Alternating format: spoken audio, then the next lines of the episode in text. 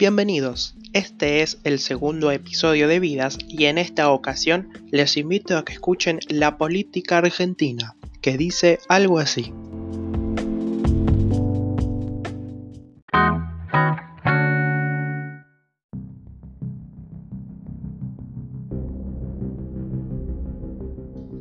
La política argentina, una película plagada de misterio, corrupción, fraudes, momentos de diversión y muchos memes.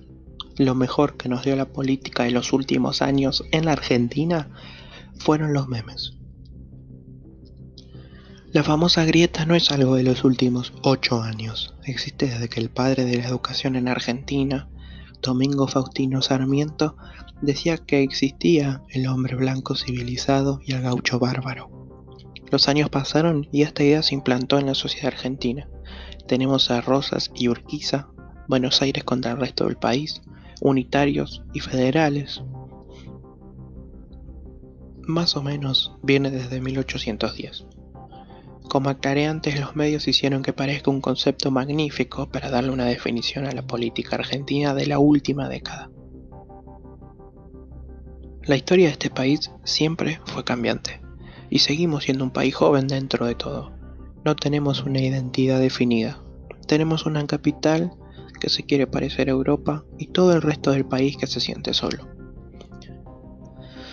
Los políticos no se interesan por la prosperidad del país. El poder es lo único que importa, mientras que la sociedad está en manos de gente que gobierna con intereses particulares. Los políticos de todos los partidos quieren solucionar el siglo XXI con ideas del siglo XX. Los medios de comunicación influyen en las decisiones de la sociedad, pero si muestran a uno, no suelen mostrar a otros. Vemos a todos juntos en un debate que se convierte en una guerra y no se analizan las ideas para mejorar, sino que vemos las peleas de los candidatos. La política se volvió un espectáculo. Nos volvimos esclavos de ese show sufrimos y odiamos todo el tiempo. En Argentina los supuestos representantes no cumplen su rol. Deberían llamarse transformadores, ya que fueron ellos los que cambiaron la sociedad. Son tiempos que no parecieran cambiantes. Somos un destino ciego. La escena política de Argentina es un relato en el que cualquiera se convierte en protagonista principal en cualquier momento de la historia es un relato sin argumento. Tiene héroes que son villanos y villanos que quieren ser héroes, pero si lo fueran, no habría diferencia. Autoridades que buscan diferenciarse de otras, pero todas son lo mismo. Es un país de políticos iguales que logran la desigualdad.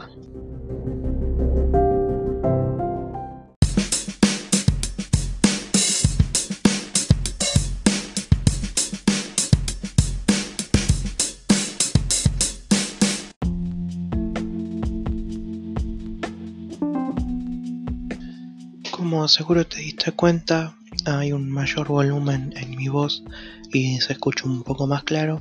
Y esto es porque me pude comprar un micrófono para intentar mejorar los podcasts y que sea un poco más llevadero a la hora de escucharlos.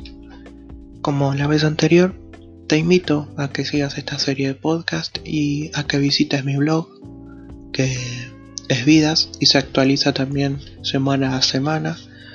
Y por último, te invito a que pases por mi Instagram, que es arroba mateonc-bajo, donde subo cada vez que actualizo el podcast. Espero que les haya gustado este episodio y nos vemos la próxima.